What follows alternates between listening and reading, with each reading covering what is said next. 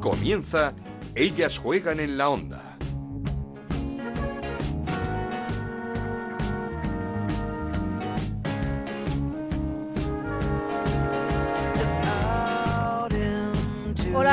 ¿Qué tal? Bienvenidos una semana más a Ellas Juegan, nuestro rincón en Onda Cero para hablar de fútbol femenino. Nos podéis encontrar en ondacero.es y en nuestra cuenta de Twitter, en arroba Ellas Juegan OCR. Jornada número 3 en la Liga Iberdrola, jornada sin sorpresas entre los grandes, el Atlético de Madrid Sigue líder con pleno de victorias, tuvo que remontar para ganar en Lezama al Athletic Club de Bilbao. El Barça se impuso en el derby al español 0-3 con más dificultades de las que dice este resultado, pero con una jugada para enmarcar de Aitana Bonmatí que culminó Andonova en el segundo tanto Blaugrana, una jugada espectacular de la centrocampista culé que estamos seguros va a dar mucho que hablar porque su progresión es espectacular. Y victoria también y trabajada del Levante contra el Albacete con estreno goleador de la Pichichi del año pasado de la mexicana Charlín Corral. Contundente también el triunfo del Granadilla 3-0 ante el Valencia y primeros puntos para Rayo Vallecano y Betis que dejan al Málaga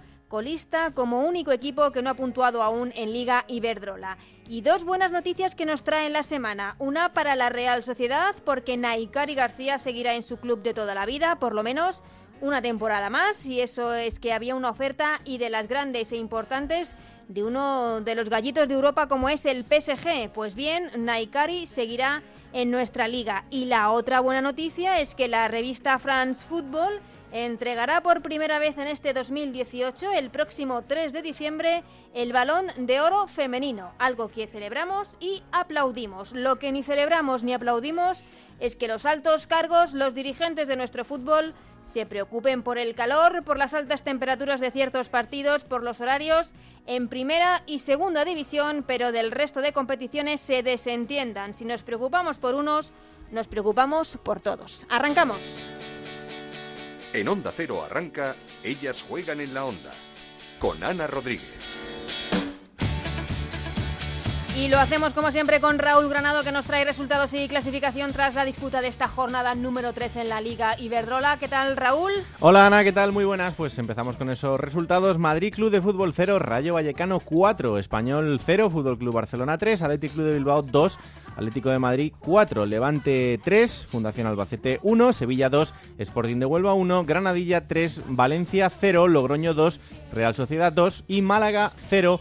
Betis 3. Con estos resultados, el líder es el Atlético de Madrid con 9 puntos. Segundo es la Real Sociedad con 7. Empatados a 6 puntos están tercero el Fútbol Club Barcelona, cuarto el Granadilla, quinto el Levante y sexto el Albacete, séptimo el Sevilla. Octavo es el Valencia con 4 puntos. Noveno el Rayo Vallecano con 3 puntos, los mismos que tiene el Betis, que es décimo, y el Madrid Club de Fútbol un décimo. También el Español décimo segundo.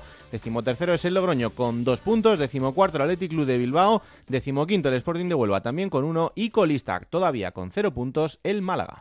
Menuda pelotera, Raúl, se ha traído el Rayo Vallecano, esta venezolana Oriana Altuve. La verdad es que sí. Tres golitos el otro día, hat no pudo empezar de mejor manera en el Rayo Vallecano. ¿eh? Sí, sí, sí, para eso venía y lo está demostrando desde el principio. no, va a ser fácil sustituir a Natalia Pablos, pero no ha podido empezar mejor la venezolana. Luego le preguntamos a Anabel Morán, que seguro que es la que mejor la conoce. Eh, controlada de todo, ya lo sabes. Exactamente. Pero teníamos muchas ganas de hablar con la mejor entrenadora de la Liga Iberdrola, un galardón que acaba de recibir María Pri, la entrenadora del Betis, única mujer el año pasado en los banquillos de la Liga Femenina y una mujer que hizo un enorme trabajo con el Betis la pasada campaña y que el pasado fin de semana consiguió los primeros tres puntos de la temporada en Málaga. Así que saludamos ya a María Pri. ¿Qué tal? ¿Cómo estás, María? Hola, buena. Antes de nada, felicidades por ese premio Mejor Entrenadora de la Liga Iberdrola, casi nada. Bueno, pues está claro que es un reconocimiento a la temporada que, hicimos el año pasado y bueno, creo que súper contenta, súper orgullosa, pero tengo también claro que sin el grupo de jugadoras que tengo y sin el cuerpo técnico que, que me apoya y está conmigo diariamente, sería imposible haberlo conseguido. Por lo que había leído de ti, me imaginaba que me ibas a contestar esto, que no eres muy de premios individuales, sino que prefieres el trabajo colectivo.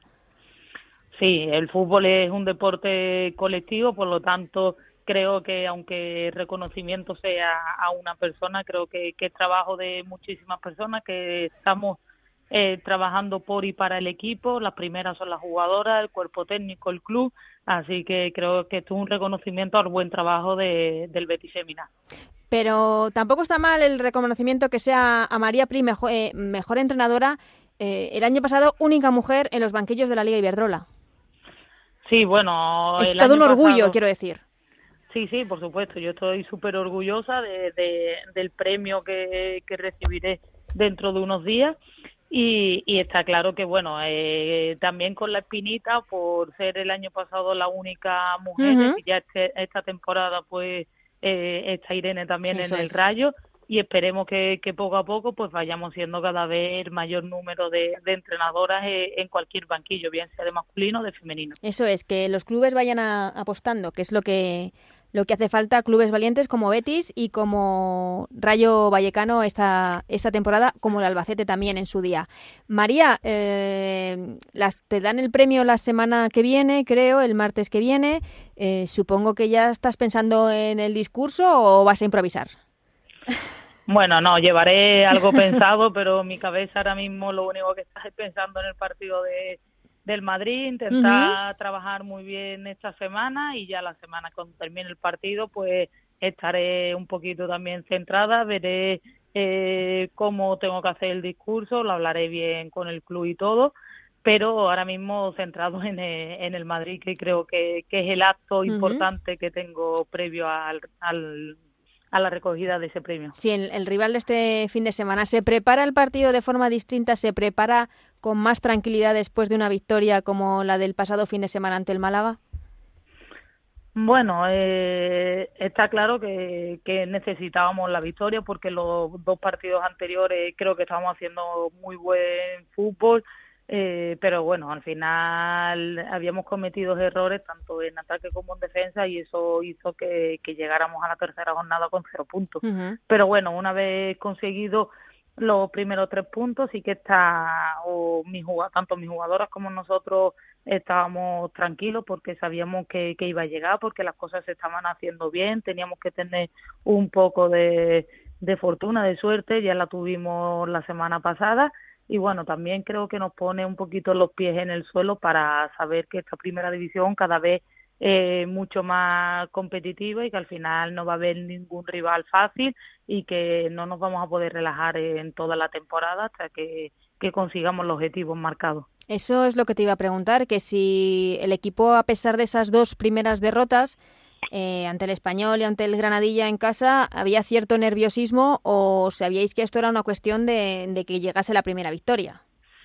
Bueno, nerviosismo no, porque creo que estamos haciendo bien las cosas. El año pasado también empezamos de la misma manera por desgracia, o nosotros no teníamos en nuestra cabeza pues empezar con dos derrotas, pero bueno, creo que, que esto es fútbol, que al final eh, nos hace también replantearnos todo, nos hace replantearnos eh, cómo debemos de, afrontar toda, todas las temporadas, cómo debemos afrontar cada partido, y creo que ha sido una lección más que tenemos que, que hemos aprendido que, como he dicho anteriormente, no va a haber rival fácil y que vamos a tener que, volver a ser el equipo que éramos ya la temporada pasada, eh, muy guerrillero, eh, con un trabajo defensivo excelente, que no debemos de permitir nada porque los errores en primera división se, se penalizan. Y bueno, creo que al final eh, con, con las dos derrotas que, que sufrimos al principio, estábamos haciendo bien las cosas, sabíamos que iban a llegar la victoria tarde o temprano y bueno, pues sí que es verdad que, que saboreando la primera victoria y, y afrontas este partido con, otras sensaciones más positivas, claro. ¿Habéis notado en estas tres jornadas eh, el aumento de, no sé si nivel, competitividad del campeonato después de un verano en el que ha habido muchísimos eh, fichajes, en el que los equipos se han reforzado y mucho? Bueno, está claro que esa competencia, si vemos los resultados, están siendo ahora mismo algo loco.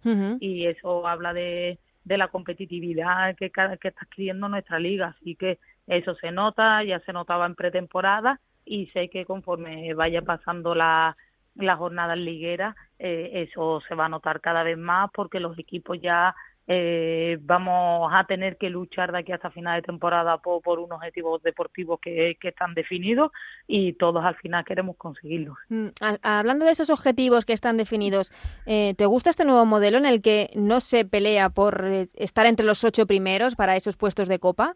¿Quita algo de motivación en, en el campeonato o, o no? ¿O os gusta?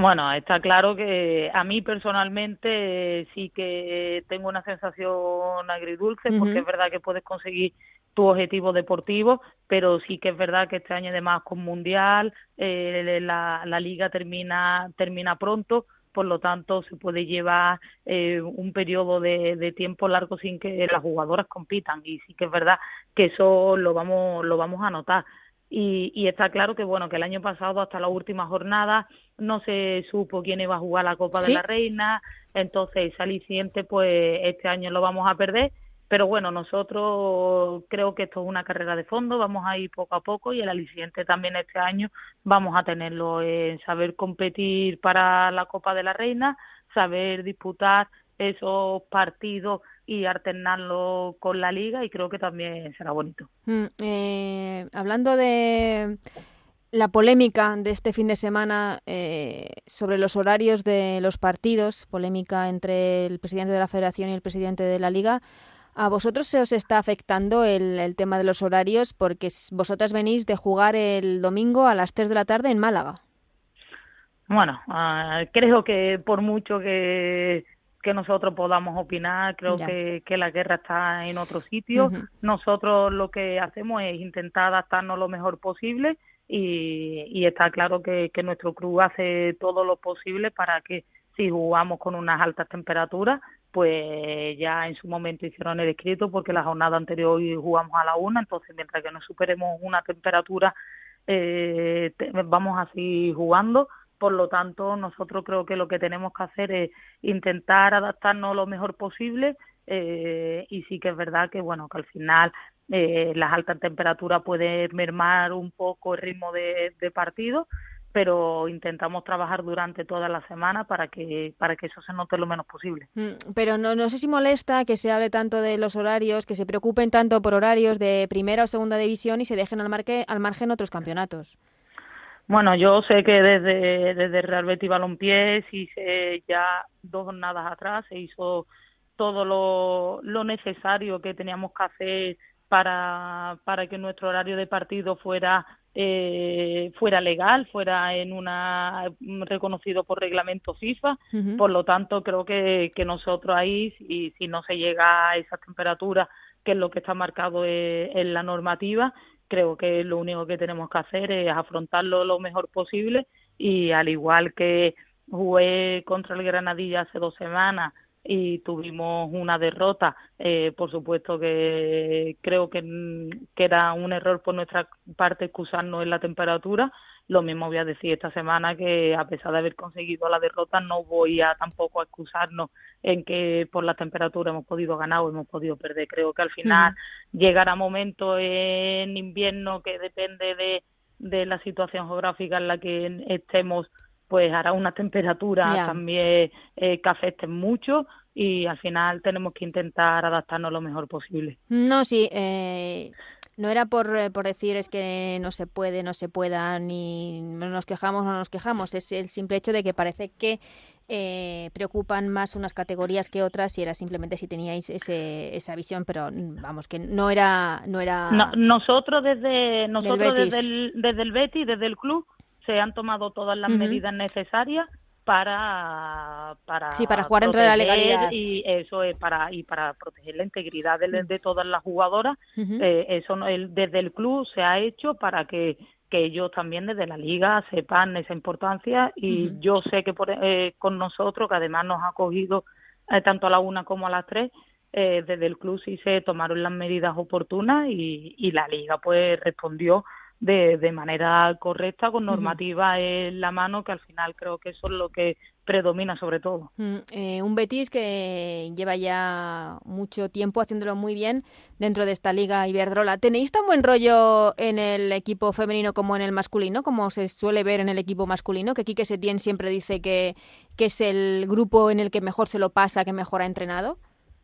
Bueno, eh, supongo que sí, porque nosotros, verdad, que llevamos ya siete años en el club y sí que ahora pues estamos eh, cada vez más, somos más profesionales, pero anteriormente y ahora creo que no podemos perder el concepto de que al final si tú vas ahora mismo a tu puesto de trabajo si tú no disfrutas creo que, que te pierdes la esencia de todo y nosotros intentamos disfrutar en cada entrenamiento, en cada partido. Además, sí que es verdad que mi equipo es muy alegre porque el cuerpo técnico también somos un cuerpo técnico muy cercano, muy alegre. Entonces, creo que, que va un poquito también con, con la sintonía y con lo que mm, estamos viviendo actualmente en el club, ese buen rollo, ese, esa alegría, creo que, es necesaria para que al final consigamos los mejores resultados y el mejor rendimiento de nuestras jugadoras. Y, nosotros sí que es verdad que, que nos sentimos muy muy parejos al primer equipo. No sé si tenéis un... si Priscila quizá puede ser el Joaquín de con sus chistes, su alegría, seguro que es contagiosa también. Sí, pero nosotros creo que no tenemos un Joaquín, tenemos Muchos. 20, tenemos 20 Joaquín. Eh, en el equipo es verdad que es un equipo muy alegre, que todas están continuamente gastando bromas, que saben diferenciar perfectamente cuando nos tenemos que poner mono de trabajo y cuando podemos eh, hacer una, una dinámica o una sesión más, más lúdica. Entonces sí que es verdad que tenemos jugadoras que, que esa alegría eh, la llevan por bandera. Mm, eh, María, voy terminando. Eh, ¿Tienes mejor plantilla que el año pasado para repetir ese sexto puesto que se logró en la Liga Iberdrola? Sí, creo que, que los fichajes que hemos hecho este año han sido fichajes que han mejorado cualitativamente la, la plantilla. Creo que que no teníamos que volvernos locos tampoco con los fichajes porque tenemos una base muy buena, pero sí teníamos que, que mejorar determinados puestos y así lo hemos hecho y la verdad que nosotros estamos súper contentas con, con la plantilla. Esperemos al final por lo menos igualar eh, el resultado que, que conseguimos el año pasado, pero bueno, también sabemos que no va a ser nada fácil porque todos los equipos se han reforzado muy bien y la competencia es máxima, pero bueno, lo daremos todo aquí hasta final de temporada y lucharemos por, por intentar mejorar lo que hicimos el año pasado. Y la última, que no tiene nada que ver con el Betis, pero quería saber también tu opinión. Eh, ¿Ves una liga entre Barça y Atlético de Madrid o metes al Levante como candidato al título? Bueno, eh, creo que, que ahora mismo eh, es verdad que el Levante ha hecho muchos fichajes esta temporada, más fichajes de, de gran peso pero sí que es verdad que, que todavía creo que en tres jornadas solamente ellas tienen un partido menos. No podemos valorar si todas las piezas han, han, han cuajado bien, pero sí que, que tanto Atlético de Madrid como Barcelona creo que están un escalón por encima de, todos los clubes, sobre todo porque eh, la base Barça ha hecho dos incorporaciones, tres incorporaciones máximas, eh, ya tiene esa base, el Atlético de Madrid le ocurre lo mismo y es verdad que el Levante de estos tres equipos es el, equipo que ha hecho una mayor eh, revolución en su plantilla y bueno, sí que es verdad que creo que a día de hoy es muy temprano o es muy pronto para poder valorar si si el Levante va a poder competir por, por esa por la liga o no pero bueno, ya hace tres años vimos que, al final Bilbao dio la campanada, dio la sorpresa, así que creo que, cualquier equipo puede, puede hacerlo. Pues eh, María Pría, entrenadora del Betis, muchísimas gracias por habernos atendido. Que vaya bien este fin de semana ese partido contra el Madrid Club de Fútbol y sobre todo que disfrutes muchísimo la entrega de ese merecidísimo premio a la mejor entrenadora de la pasada Liga Iberdrola. Pues muchísimas gracias a vosotros por estar siempre tan atentos. Esto es Ellas juegan en la onda, el podcast de Onda Cero, en el que te contamos todo lo que pasa en el fútbol femenino.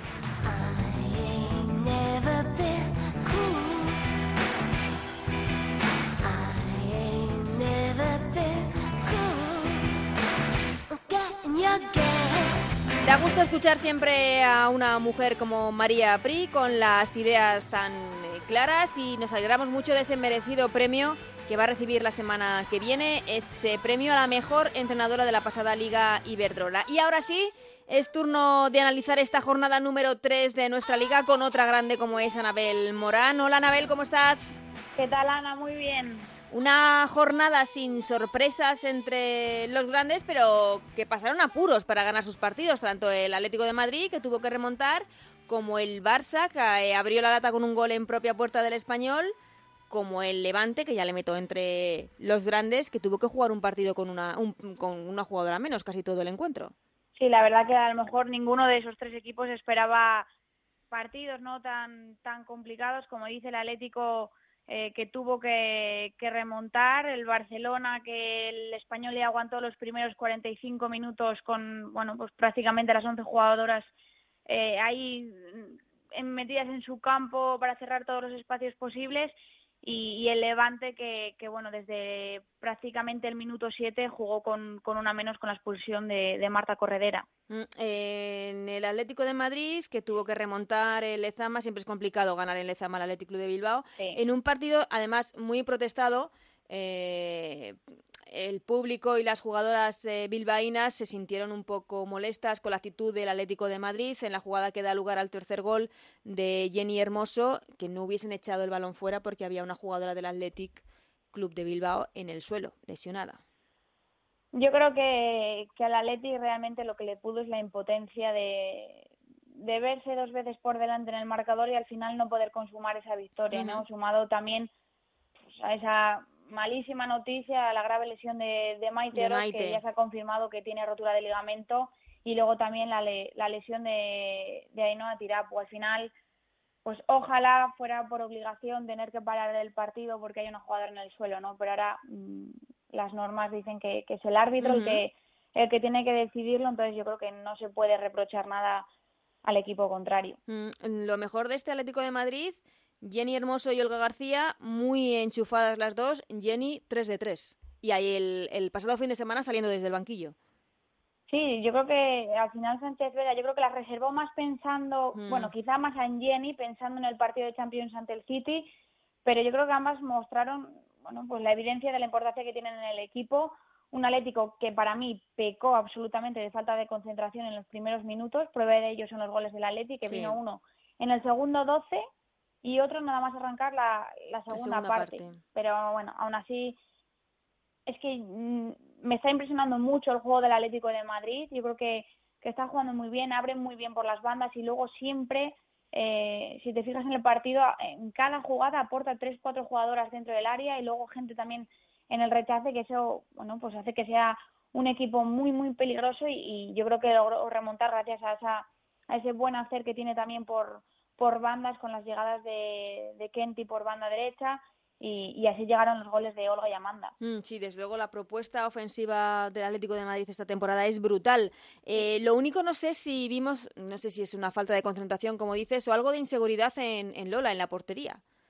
Yo creo que es un poco en, en, en general, ¿no? Yo creo que el Atlético de Madrid salió dormido tanto en la primera parte como en la segunda parte. No puede ser que a un equipo que aspira a ser el, el, campeón otra vez de la liga, que viene de, de ser dos años, eh, bueno, el, el, campeón ¿no? de, de, de, la liga, te marquen un gol en el segundo 12 en Lezama, donde se supone que es un partido que, sabes tienes que, salir jugar de exactamente. Claro, que se lo van a jugar de tú a tú, que sabes que tienes que salir concentrado desde desde, desde ya porque bueno, porque porque enfrente tienes un, un equipo muy potente y, al final sí puede ser que también Lola no, no estuvo acertada, pero sí que es verdad que salvó el empate a tres de Necane y tuvo casi, salvó otro mano a mano también con, con Lucía García. Yo la achaco más a, un, a una falta de concentración en general. Del equipo. Sí, del equipo y yo creo que, que seguro que, que, Sánchez Vera les, les, dio en el descanso un, un, buen repaso, aunque después salieron igual. Hablabas de Lucía García, quizá una de las pocas noticias positivas del Athletic este, este fin de semana. Eh, volvió a los terrenos de juego, supongo que una jugadora a la que, a la que han echado mucho de menos y además teniendo en cuenta las lesiones, lesión de gravedad de, de Maite Oroz, la lesión de Ainhoa Tirapu que parece que, que no es tan grave, que podrá volver pronto a los terrenos de juego.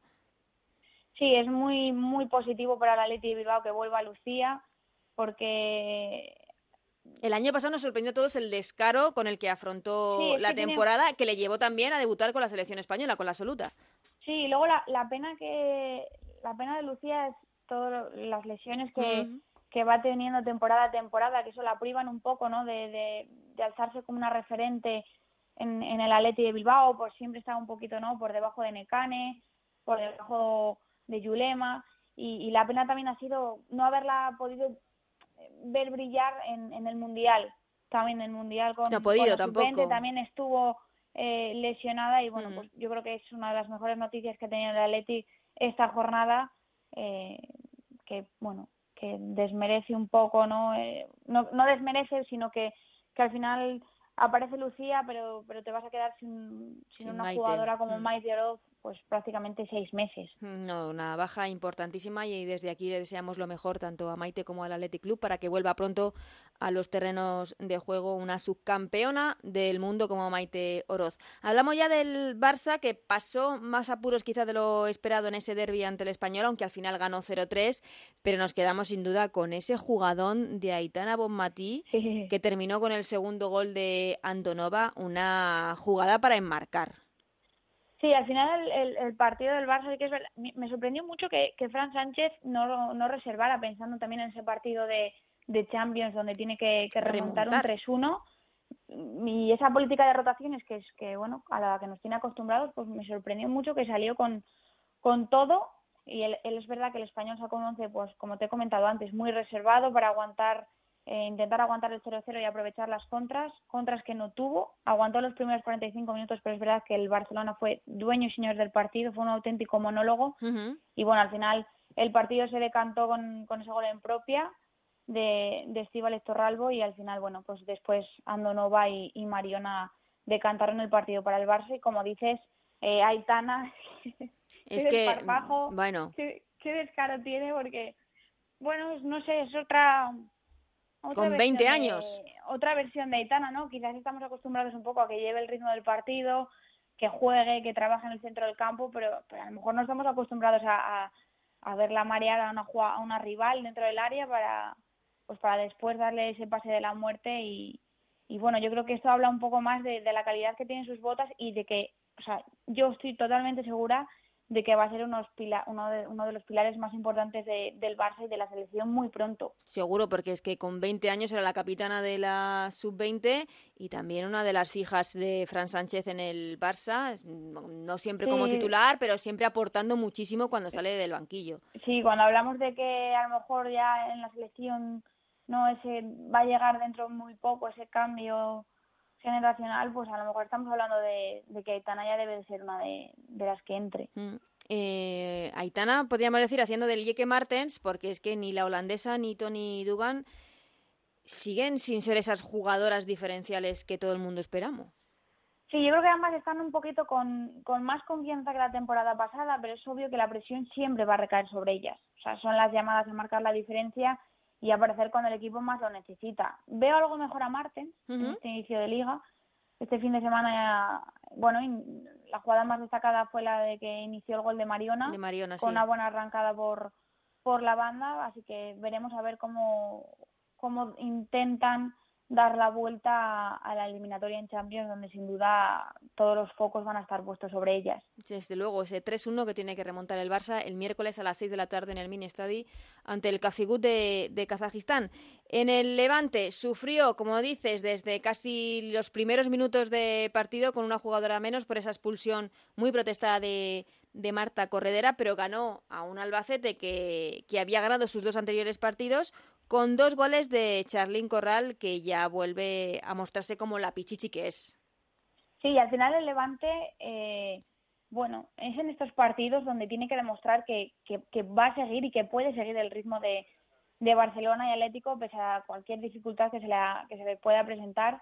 Y es verdad que el partido se les puso muy de cara con ese gol de Maitane, pero es que en tres minutos en el, tres minutos después, vamos, en el minuto siete se quedaron con, con una menos por esa expulsión de Marta Corredera y al final el Albacete empató con, con el gol de Cook y un Albacete que, que también, bueno, es verdad que es un Albacete que al final siempre prevemos un poco que va a estar ahí rondando entre el descenso, entre zona mitad de la tabla para abajo, pero, pero al final en este arranque de liga llegaba con pleno de victorias y se avecinaba un poco peligroso y al final el Levante sufrió eh, sufrió para, para llevarse los, los tres puntos. Es verdad que jugó muy bien, generó muchas ocasiones y al final, como se suele decir, quien, quien la sigue la consigue, ¿no? Y ahí estaba Charlín para, bueno, pues para anotar un doblete y darle esos dos, dos de dos al Levante a falta de disputar el partido ante el Barcelona. Eso es, hemos visto tan solo dos partidos del Levante. Eh, no sé si hay buena química, se, se entienden bien Sonia Bermúdez y Charlín en la delantera de Levantina. Es que es claro, son solamente dos partidos. Yo creo que el, que el primer gol lo, lo dice todo, ¿no? El primer gol de, de Charlín. Al final, yo creo que son conscientes, tanto ellas como el Levante, que de lo que pueden aportar por separado individualmente cada una y luego juntas, ¿no? Yo creo que Sonia sabe que, que ese último pase a Charlín en Liga va a ser fundamental en muchos partidos y, y puede ayudar a Charlín a hacer de nuevo la pichichi y al final será un bien para ella y será un bien para el equipo, ¿no? Yo creo que están llamadas a entenderse para que el Levante pueda conseguir eh, ese ansiado título de liga que, busca este año. Sonia Bermúdez, una jugadora inteligentísima dentro del campo, que sabe leer perfectamente los partidos y que ya demostró el año pasado que con Luzmila formaban un tándem absolutamente brutal. ¿Te sorprendió la victoria tan contundente del Granadilla ante el Valencia? ¿3-0? Al final la efectividad es la que se lleva al cántaro a la fuente, como se suele decir, y el Granadilla 3 de 3, ¿no? Eh, al final el Levante sí que tuvo alguna ocasión para empatar, pero pero cuando desaprovechas tantas oportunidades y el otro equipo está tan efectivo, está tan tan perfecto, tan organizado, yo creo que que poco poco más se puede se puede decir de este partido. Es que realmente se decantó más por por la efectividad que tuvo el Granadilla que por el por el buen Sí, por el acierto. Hubo más, más, más goles que juego, ¿no? Quizá. Sí, y una de las grandes noticias de esta jornada es el hat-trick de, de Altuve, la nueva delantera venezolana que ha fichado el Rayo Vallecano. Hat-trick en el 0-4 del Rayo al, al Madrid Club de Fútbol y tiene muy buena pinta esta jugadora, ¿no? Sí, sí, yo creo que, vamos, que ha llegado a España para seguir coleccionando récords porque con tan solo 25 años ha ganado casi todo en Sudamérica, ha sido subcampeona de la Copa Libertadores, ha sido dos, dos veces, creo, máxima goleadora y campeona de, de la Liga en Venezuela, Uruguay y Colombia. Y bueno, pues viene a España, eh, su primer día, estreno en un derby ante del Rayo ante el Madrid y se marca un hat-trick, ¿no? Yo creo que para mí, sin duda, eh, ha sido la jugadora más destacada de, de esta jornada. Sin ninguna duda. Porque el Madrid, eh, muy mal, sí. muy mal. O sea, no, no tiene prácticamente centro del campo, eh, no es que se han ido jugadoras Hay muchísima distancia entre líneas fundamentales, se han ido, se ha ido Patri, se ha ido Sarai, se ha ido Jade, o sea, es que jugadoras... Sí, no, se han ido quizás las tres jugadoras más destacables arriba, pero al final es todo un cómputo, ¿no? no es, a lo mejor no es un equipo ya tan goleador como el año pasado, pero podría ser un, un, bloque muy ordenado, muy junto, que aguante bien y, no, o sea, hay desde el primer minuto hasta el final hay muchísima distancia entre líneas, es como que la defensa y el medio van por un lado, las delanteras van por otro, y eso al final en esta liga o se trabaja todo en bloque o al final vas a acabar sufriendo mucho. Mucho por pulir aún en este Madrid eh, Club de Fútbol. Y grandes noticias para la Real Sociedad porque Naikari sigue en el equipo a pesar de, esa, de ese interés del PSG. Sí, bueno, no es la primera vez que a lo mejor un equipo grande llama llama a sus puertas, ¿no? Para llevarse a Naikari, pero yo creo que sí que es es la primera vez que uno de los proyectos más fuertes así de bueno de, de Europa del, una potencia del, del fútbol femenino la tiene como, como prioridad no para el futuro más próximo. Acaba contrato con la Real este 30 de junio del, del 2019 pero para mí yo creo que es una es una decisión muy muy acertada el, el quedarse en la Real Sociedad porque al final estamos hablando de un año donde hay donde hay un mundial donde Naikani necesita minutos si quiere estar en esa lista. Y yo creo que siendo realistas en el PSG este año un equipo que aspira otra vez a, a plantarse en la final de, de la Champions lo iba a tener muy muy complicado. Mm, entonces yo creo que es una decisión muy coherente muy acertada porque al final bueno pues a lo mejor otra jugadora si hubiera ido, ¿no? Es una oferta, te ponen una oferta con, sí, de ese calibre sobre la mesa. Sobre sí. la mesa. Decir, visto la camiseta del Paris Saint Germain, todo suena muy fácil, ¿no? Pero bueno, ahí tenemos a Jenny. se fue el año pasado y este año ha vuelto, ¿no? Yo creo que por algo será. Por lo tanto, yo creo que es una decisión de Naikari muy acertada y muy madura para la edad que tiene. No, desde luego, ella es eh, la capitana, la, la, base, la estrella de esta Real Sociedad, que ha empezado muy bien la temporada, a pesar de ese empate este fin de semana en las Gaunas ante, ante el Logroño, una, Real Sociedad que, que está llamado a hacerlo muy bien en esta liga y sobre todo también en, en la competición de, de, la Copa. Dos noticias que es que, mm, no sé, me entristecen, no, no sé cómo tratarlo. En primer lugar, eh, parece que a nadie le preocupa eh, la salud de las jugadoras de la Liga Iberdrola. Se habla de los horarios de, de primera y segunda división, pero del resto de competiciones eh, no, pasa nada. No sufren y luego vemos también desfallecimientos y golpes de calor como el que sufrió la Linier en el partido que jugaron el, Rayo Vallecano y el Madrid Club de Fútbol Femenino. Sí, es, es, es que es muy importante. Mm, a ver cómo lo digo para que no se entienda mal no se puede predicar de ir en pro del fútbol femenino mm, de cara al público, ¿no? Porque luego en estos aspectos, cuando realmente no estás ahí para, para saber para lo que apoyarlo, es cuando la gente se te va a echar encima. Y además con razón, ¿vale? No se puede estar hablando de, que unos horarios inadmisibles en primera división y segunda, que malas la liga, que malas la liga, pero cuando tú eres el que decides los horarios de la liga de fútbol femenino en España, ahí nadie se hace responsable, ¿no? De los horarios. Ya no se puede achacar eh, a la liga esos horarios. Ya no entonamos el mea culpa. Intentamos no decir nada, intentamos. Nadie sabe quién pone los horarios. No. Seamos realistas, los horarios de la liga Iberdrola los pone la federación y es la federación la que se tiene que hacer responsable al igual que lo que predica que no hace la liga en la Liga Santander, que seamos conscientes de que es la federación la que tiene que tomar asunto en los horarios de la liga femenina. No sé, a mí lo que me duele es que se, se habla además de la salud de los jugadores de primera y segunda división y la salud parece ser que de otros no importa. Entonces pues es, eh, lo que lo que intento decir, ¿no? Estamos hablando de que bueno, al final siendo realistas, estábamos hablando de que la federación dice de que la liga no se preocupa por la salud de los futbolistas. Perdona, usted tiene una liga femenina donde usted pone los horarios y donde usted no se está percatando de los horarios que está poniendo.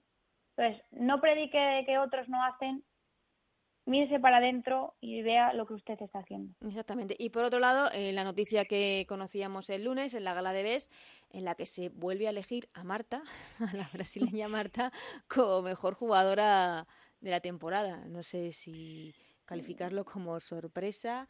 Eh, sorpresa o tristeza que ya no sabes con todos los respetos a Marta evidentemente que, que sin duda ha sido la jugadora más mediática es la, no es una leyenda. Sí, sí, sí. Marta sigue jugando y Marta ya es leyenda. O sea, es la única jugadora que ha ganado cinco balones de oro, al igual que los ganó Messi en su día. Ahora ha ganado el premio de Best.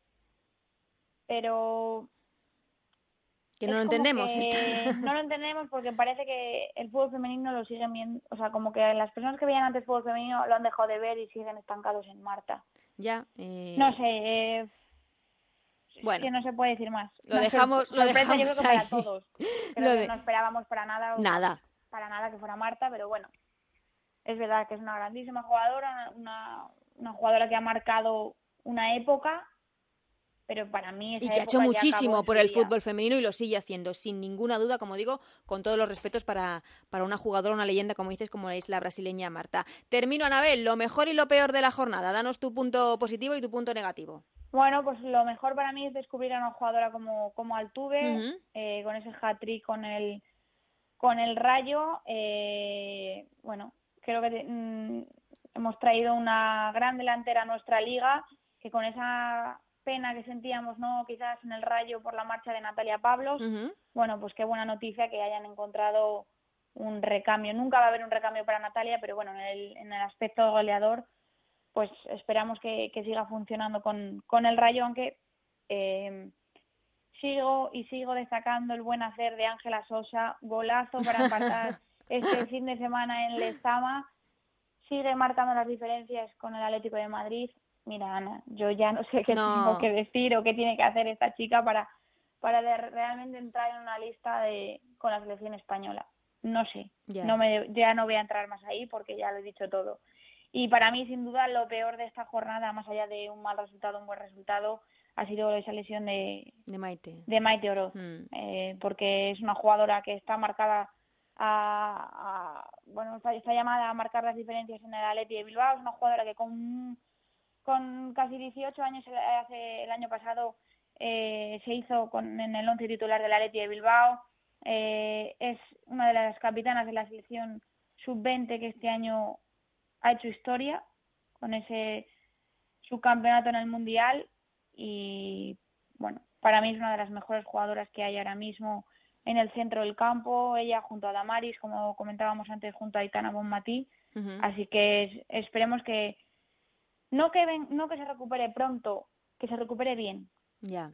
Y que vuelva a ser la de siempre. Eso es. Que seguro que sí. Que seguro que, que va a pasar y que evidentemente la temporada pues se la va a dar por perdida, pero que esperamos verla lo antes posible y lo mejor recuperada posible en, en, los terrenos de juego. Anabel, muchísimas gracias eh, por eh, este análisis tan completito y hablamos la, la, semana que viene que tenemos que hablar también de lo que pase en la Champions, a ver si tenemos a Barça y Atlético de Madrid en octavos. Va a estar interesante, va a estar Seguro. interesante, porque al final todo el mundo pensaba que a lo mejor el Barcelona no lo iba a tener tan fácil pues fíjate que ahora parece que está, lo tiene más fácil el, Atlético de Madrid con ese empate que se llevó de aquí que el, que el Barcelona. sin duda. Lo hablaremos la semana que viene. Muchísimas gracias, Anabel. A ti, Ana, siempre. Seguimos con Ellas Juegan en la Onda, con Ana Rodríguez.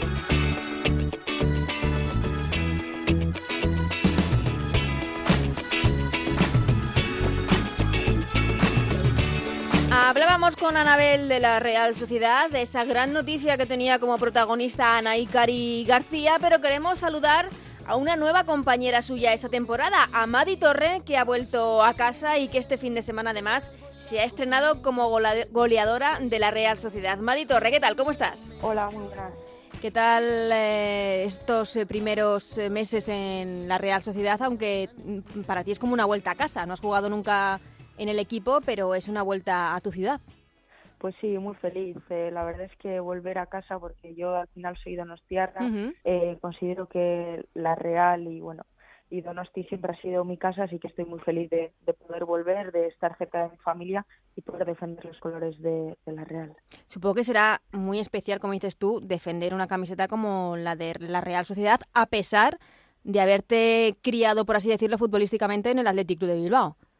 Sí, sin ninguna duda. Eh, siempre, siempre he sido Real Sale, siempre he seguido a la Real, siempre le he deseado lo mejor, a pesar de, como tú has dicho, me he formado, incluso he podido ganar una liga con el Athletic Club.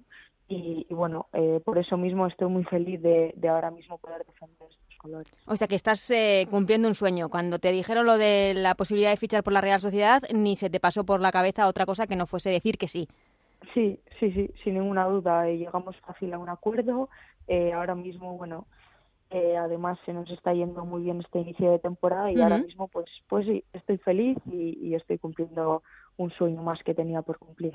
Y seguramente ayer en las Gaunas eh, sería tu mejor momento como jugadora de la Real Sociedad, con ese gol casi en la última jugada del partido que significó el empate a dos definitivo para la Real Sociedad ante el Logroño. Sí, bueno, hasta ahora quizás el mejor no, porque el, el gol me dejó un poquito de sabor agridulce. El partido, bueno, no, no nos fue muy bien, al final conseguimos el empate, sí es verdad que marqué el gol y bueno, siempre quedará en el recuerdo el primer gol con, con la Real, Sociedad, exactamente.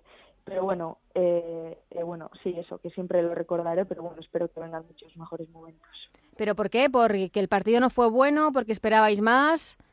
Bueno, la verdad es que tal y como se produjo el partido, tal y como fueron transcurriendo los minutos, los dos goles de ellas, pues sí que sí que creo que el punto es positivo, aunque aunque creo que nos merecimos dos puntos más, merecimos la victoria. Eh, bueno, creo que fuimos superiores, bueno, no superiores del todo, porque al final superior siempre es el que gana.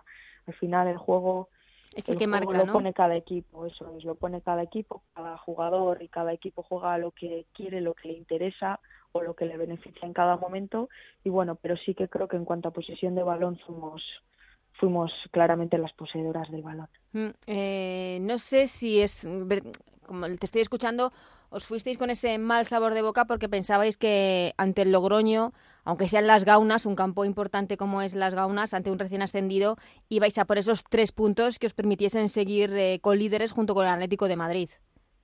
Sí, sí, mira, la verdad es que en el minuto 85, aunque antes de que llegase el primer gol de Iraya, la verdad si nos si nos pusieran para firmar el empate el empate a dos, todas lo hubiésemos firmado. Claro. Pero luego, viendo que todas las ocasiones que generamos, el empate a dos, que al final lo conseguimos en el 89, si no me equivoco, pues nos quedamos con sensación de haber podido de haber podido quizás matar el partido en el primer tiempo y no haberlo conseguido. eh, por eso te digo esta, esta rara sensación de decir, bueno, rescatamos un punto, pero en realidad podían haber sido tres y podíamos habernos puesto líderes, como tú dices, junto con el Atlético Madrid. Sí, lo que pasa es que esta liga, lo venimos hablando de estos eh, programas de esta temporada, está cada día más complicada, más competida, con más nivel. No sé si lo estáis notando en estas tres primeras jornadas de campeonato que llevamos.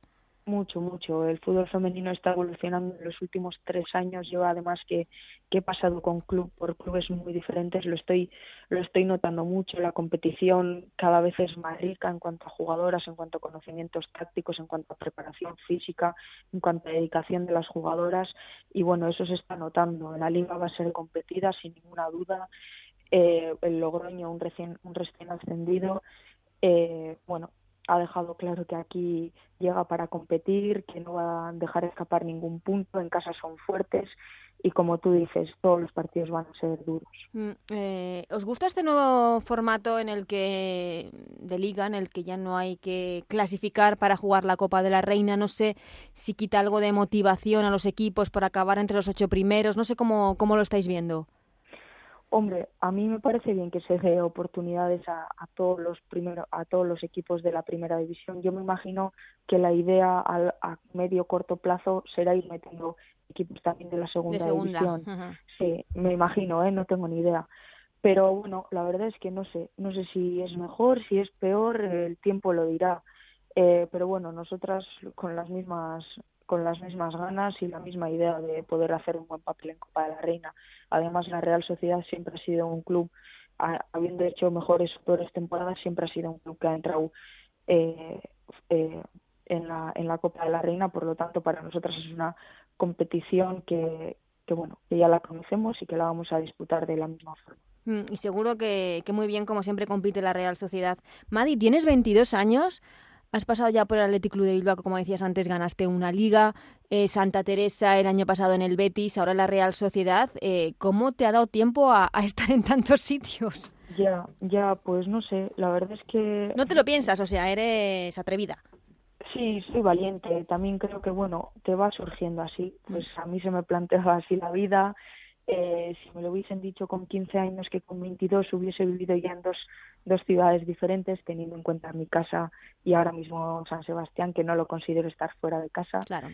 Eh, bueno, pues no me lo hubiese creído, pero bueno, eh, sí es verdad que soy un poquito echada para adelante, me apasiona el fútbol, estoy muy comprometida con este deporte, quiero dedicarme a esto tal y como lo estoy haciendo y bueno, creo que es el camino que tengo que seguir. Eh, no me lo han puesto fácil en casa, eh, no he tenido muchas oportunidades y pues me las he buscado por mí como como bien digo a veces pues eh, te has tenido que sacar ¿no? eso es, eso es.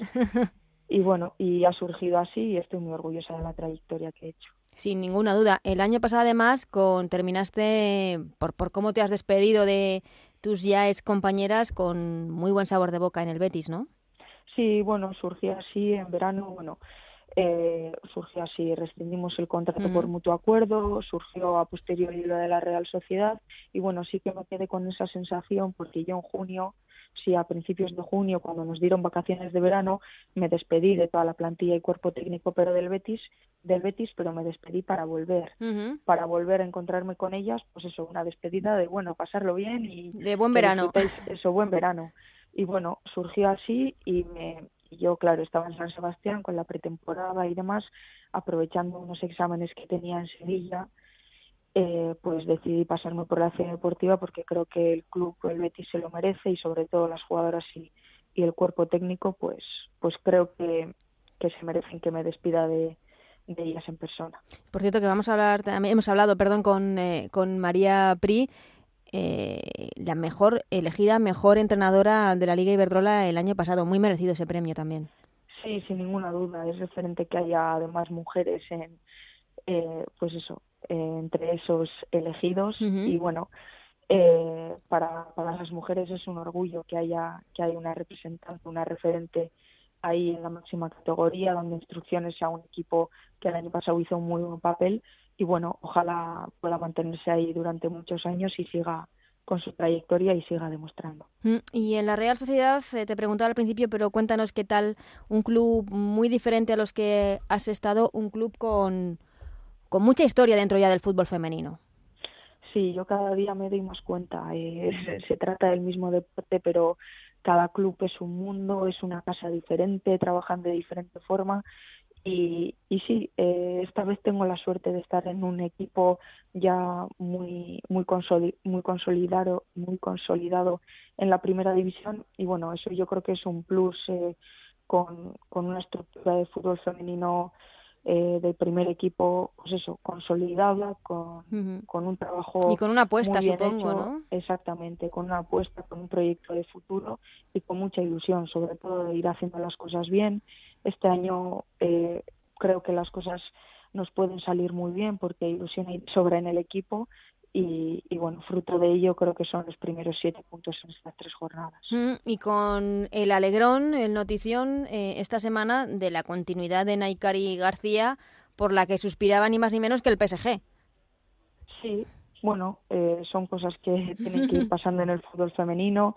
Nos alegramos, sabemos mucho de que estas cosas pasen, pero bueno, encantadas de que de que sigamos compartiendo vestuario con Naikari es una gran es una gran referente en la Real Sociedad incluso en el fútbol femenino español y, ya te digo muy felices de que esté con nosotras. No sé si había algo de intranquilidad en estos días por esa posible marcha o, lo habéis vivido con mucha naturalidad son como dices tú son cosas que pueden pasar exactamente con mucha tranquilidad. La semana ha transcurrido con normalidad, hemos trabajado muy bien, Aikari ha estado comprometida como, como si de nada se tratase, eh, así que muy, muy tranquilas. Ya te digo, una semana tranquila, eh, preparando el partido con los mismos objetivos, teniendo en cuenta que Naikari iba a jugar contra el Logroño, todo, todo con normalidad. Mm, y por cierto, te quería preguntar de ese partido contra el Logroño. Se está hablando mucho de los horarios de, sobre todo en primera y segunda división, de la polémica por la por el calor. Eh, nadie parece preocuparse por la Liga Iberdrola. Eh, ¿Vosotras qué os parece? Porque estáis acostumbradas a jugar en todo tipo de horarios. Pues es un asunto a tener muy en cuenta. Eh, bueno, más que nada por la salud de las jugadoras. me han comentado y, no quiero meter la pata que una árbitra se desplomó en un partido. La línea del, del Madrid Rayo Vallecano. Bueno, no sé exactamente qué ha pasado y ojalá esté todo bien. Y no sé ni siquiera si fue el causante del calor. Un golpe de calor, sí. Igual me estoy metiendo donde no debo. Pero bueno, eh, son asuntos a tener en cuenta, a valorar y, y a, pues eso, que si queremos eh, seguir mejorando, si queremos seguir siendo profesionales, pues son detalles que, que marcan la diferencia y que no cuestan nada. Mm, eh, pero eh, también que además nadie hable de la que, aquí hablen de horarios de otros de otros campeonatos, de otras ligas, pero que parece que la liga femenina que, que no pasa nada, ¿no? Hombre, desde el para el espectador desde desde el sofá de casa, pues bueno, en el salón de casa haciendo fresquito, pues quizás no lo aprecie. Y así en Sevilla hace calor, 40 grados pero hasta que no estás no te das cuenta. Entonces yo creo que somos las jugadoras y, los clubes los que nos, nos debemos no imponer, sino, sino hacer darse cuenta a quien corresponda de que de que a veces es una salvajada jugar en Sevilla a las 2, 3 del mediodía con 40 grados. Simplemente salir a dar una vuelta a las 8 de la tarde, pues a veces cuesta y es difícil, pues imagínate jugar a, a 180 pulsaciones mm, con el sol dándote de frente. sí, es, eh, ¿y, tú, además estudias medicina, Madi? Sí, sí, aquí en Bilbao. En Bilbao. Bueno, eh. entre traslado y traslado, ahora mismo en Bilbao. ¿En qué curso estás? Estoy en tercero. O sea que todavía te queda para terminar un... Sí, me queda recorrido, me queda mucho. ¿Y lo compaginas bien con, con los entrenamientos, las clases y demás? Sí, sí, tiempo hay de sobra, es cuestión de dedicarle el tiempo que se merece y que, y que bueno, que hay que dedicárselo. Eh, asistir a clases cada vez lo tenemos más complicado con esto de que ya quieren empezar a meter los entrenamientos por la mañana. Bueno, no sé cómo, no sé en el futuro cómo podremos hacerlo, pero ya nos arreglaremos tal y como lo hemos hecho hasta ahora. Seguro que sí. Madi, ha sido un placer hablar contigo, un placer conocerte. Mucha suerte en lo que resta de, Liga Iberdrola y, este fin de semana, más concretamente en ese partido contra el Sevilla.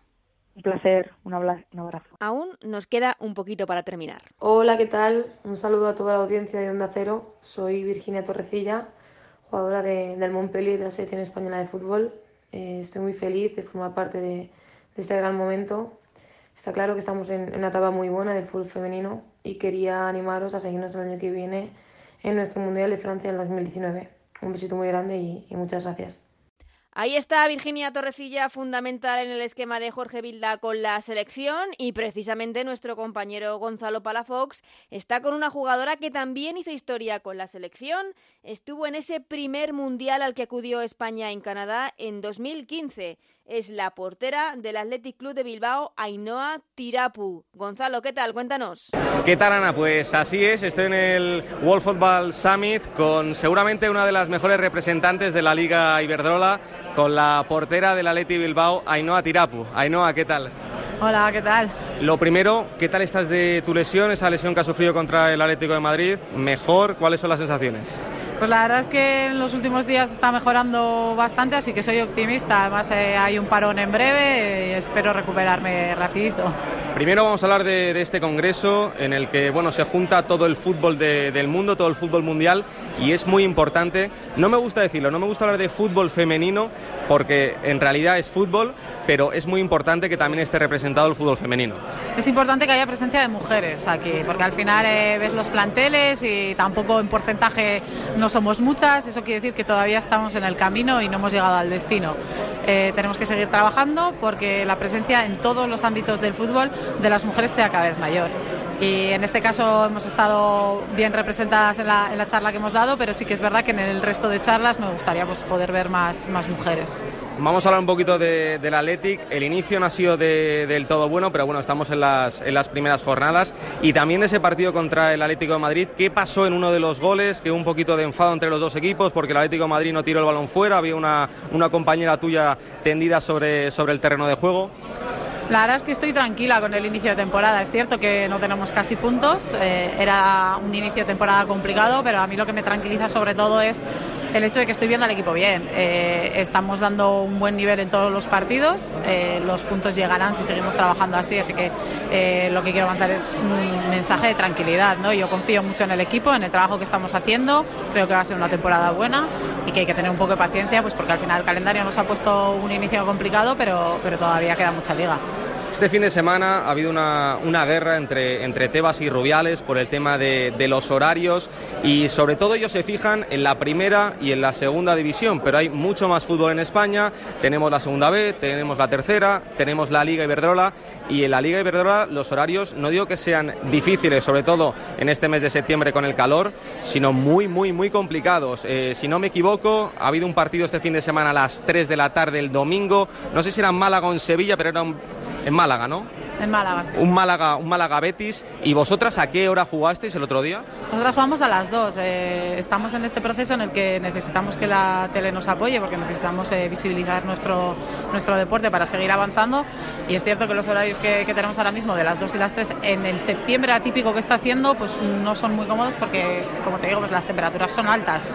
¿Qué pasa? Que estamos en una balanza en la que necesitamos también la televisión y entendemos que por una parte eh, la franja horaria que nos pueden dar es esa, eh, pero también tenemos que pensar un poco que, que, las temperaturas tan altas pues no son beneficiosas para jugar a fútbol. ¿no? Eh, si hubiese sido un septiembre típico en Lezama no hubiese hecho el calor que ha hecho este sábado a las 2 de la tarde, pero bueno, hay circunstancias que al final a veces te hacen tener que cambiar las cosas y yo creo que sí que también habría que pensar un poco que jugar en Andalucía a las 3 o a las 2 de la tarde en septiembre todavía pues eh, puede implicar temperaturas altas. Estoy segura de que AFE está al tanto y que está mirando como puede hacerlo, pero sí que es cierto que, pues, que de momento tenemos que aprovechar que, tenemos partidos televisados y, que tenemos que seguir avanzando. ¿Se ha puesto en contacto con, con vosotras AFE, eh, alguien de, de, la federación, para intentar modificar estos, estos horarios? Y sobre todo, cuando, cuando veis al presidente de la liga y al presidente de la federación hablar de primera y segunda división, bueno, sobre todo de primera división, que evidentemente en cuanto a televisión, en cuanto a afición, la liga es la más poderosa, pero ¿se olvidan un poquito de, de vosotras?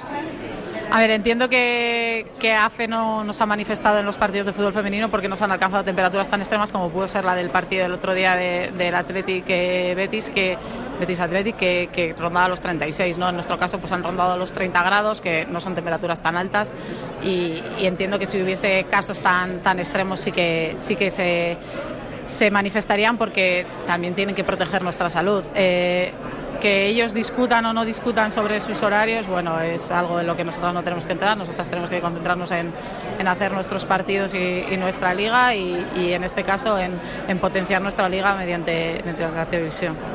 ¿Tú irías a jugar a Miami? Pues no me lo he planteado. No con el Athletic, ¿eh? Yo no me lo he planteado, pero a mí me gusta jugar en casa con, con mi gente. Entiendo que todas las aficiones tienen derecho de ver los partidos de, de sus equipos en casa, pero bueno, eh, creo que eso es algo que va totalmente fuera de, de, nuestro deporte. Es cosa de la liga masculina que, que va totalmente diferente que la nuestra. No, no, creo que en la nuestra vaya, vaya a pasar nada parecido. Te he escuchado antes hablar de, de por qué el Real Madrid debería tener un equipo, un equipo femenino.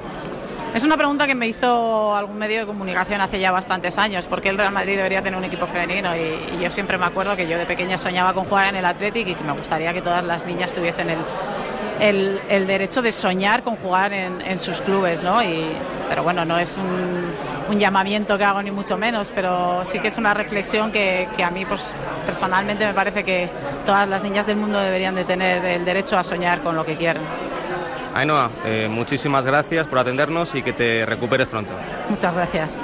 Pues ya ves, Ana, el fútbol femenino, la Liga Iberdrola, representada aquí por Ainhoa Tirapu, por otras futbolistas de la Liga Iberdrola en el World Football Summit.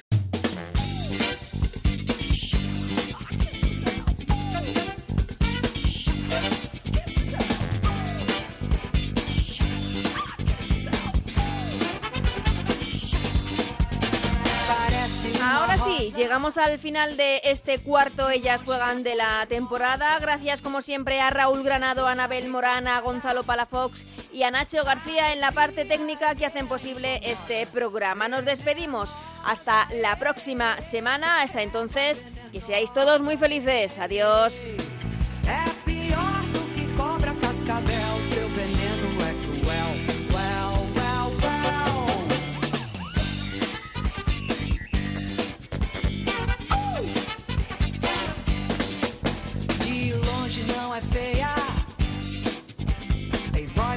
Sereia. Cuidado, não a toque. Ela é má, pode até te dar um choque. Venenosa,